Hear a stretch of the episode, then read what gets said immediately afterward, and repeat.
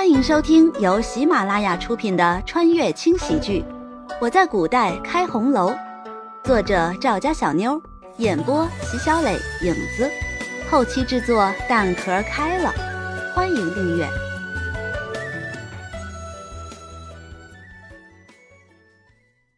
第一百八十三章。轩辕离误解了，慕容羽惊讶了。没想到轩辕离会这么想，虽然慕容羽很想解释，但心底的那种怒意，心底的那抹委屈，却迫使自己将所有解释的话压了回去。两个人就这么对上了。是啊，我怕。从遇到你的那一刻开始，从被人惦记上的那一刻开始，我就怕了。可我能怎么样？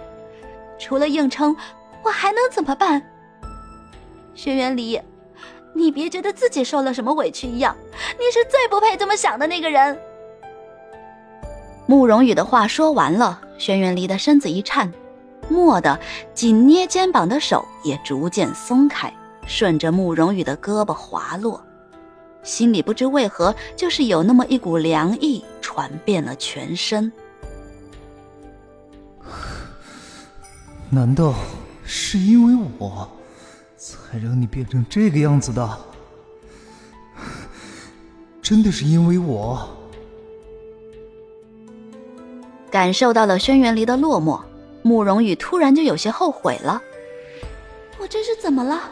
为什么要这样对他？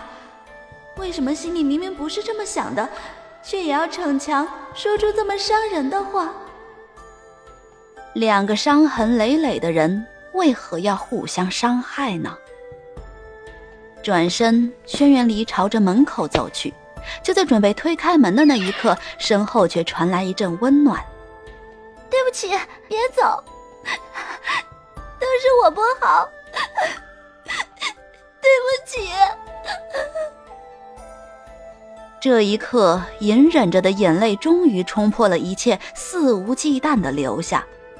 慕容羽紧紧抱着轩辕离的身子，生怕自己一松开，这个男人就会消失不见。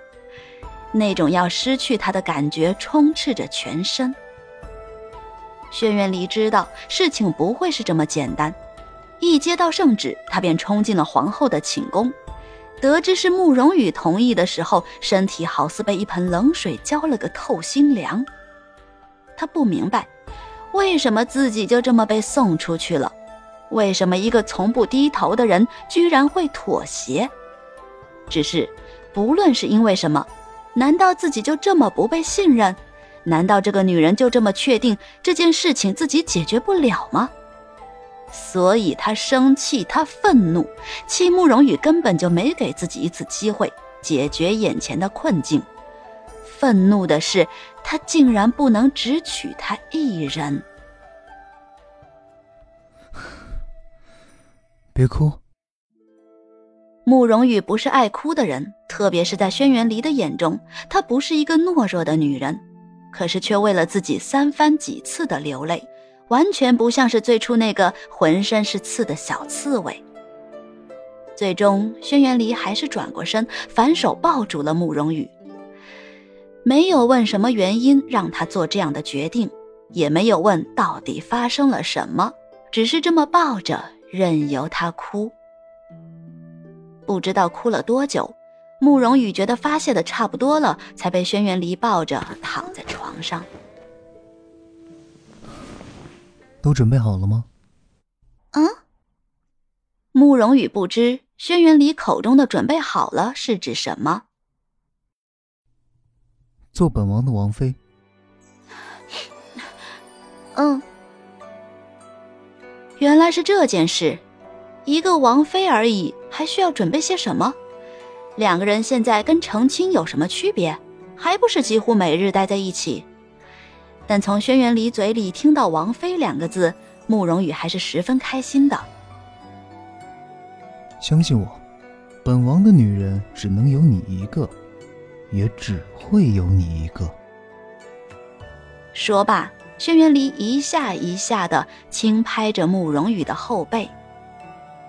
终有一天，你们这些人会知道，你们所期望的一切都不可能实现。轩辕离的眼中突然闪过一丝阴冷。两人就这么相拥着，直到天亮。两人不知道什么时候入睡的，只是一醒过来，肚子就不约而同的叫了。让小芳准备了一些吃的，用过之后，轩辕离不知从哪里来的精神，非拉着慕容羽要出去走走。其实这个时候，慕容羽是不愿意出去的，马上自己就要处于一个水深火热的阶段。不趁这个时候好好休息一番，还出去嘚瑟个什么劲儿啊？可离王爷都说了，盛情难却呀，除了配合还能怎么样？这也是两人第一次一起在同城里面溜达。天色渐渐暗了下来，轩辕离带着慕容羽来到同城最繁华的地方，在欢乐街不远的地方有一座桥。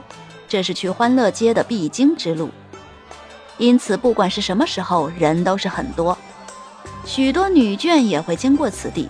除了在欢乐街周围的铺子里买些衣服首饰之外，还有一个最大的原因，就是能遇见不少的达官贵人。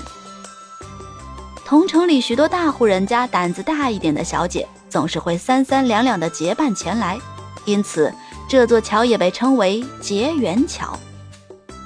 桥下就是同城的护城河，河中的水清澈见底，有不少的人在此洗菜洗衣，时不时的还能看到许多孩童在此玩耍。由于两次落水的缘故，慕容羽对于水以及各种河都是打心底的惧意，因此在同城这么久了，也没想着来看看。不知道今天为何轩辕离会带自己到这儿来，不过。这河边怎么站着这么多人？还有，这手里拿的是什么东西？还没等慕容羽反应过来，轩辕离拍了两下手，河边的人立刻蹲下，将手中的东西放进河里。直到这时，慕容羽才算是看清楚，这不是小船吗？不对，这个形状是梅花，上面还有蜡烛。这是梅花灯吗？成百上千盏梅花灯在护城河中随着河水慢慢的飘着，场面别提有多壮观，美得一塌糊涂。轩辕离，慕容羽一脸的兴奋，转头看着这个给自己制造惊喜的男人，没想到大冰块也有这么浪漫的一面。喜欢吗？嗯，喜欢。梅花灯其实有着更深一层的意思。轩辕离之所以会选择这样的形状，是因为当初慕容羽的那曲《踏雪寻梅》。从那个时候开始，他就已经计划了这么一天。从今日开始，这护城河里所有的灯，都为你一人而亮。这是慕容羽听过的最好的情话，他兴奋地看着满河的灯光，看着轩辕离的脸，忍不住紧紧地抱住他。就在此时，原本桥上的人都不见了，只剩下他们两人。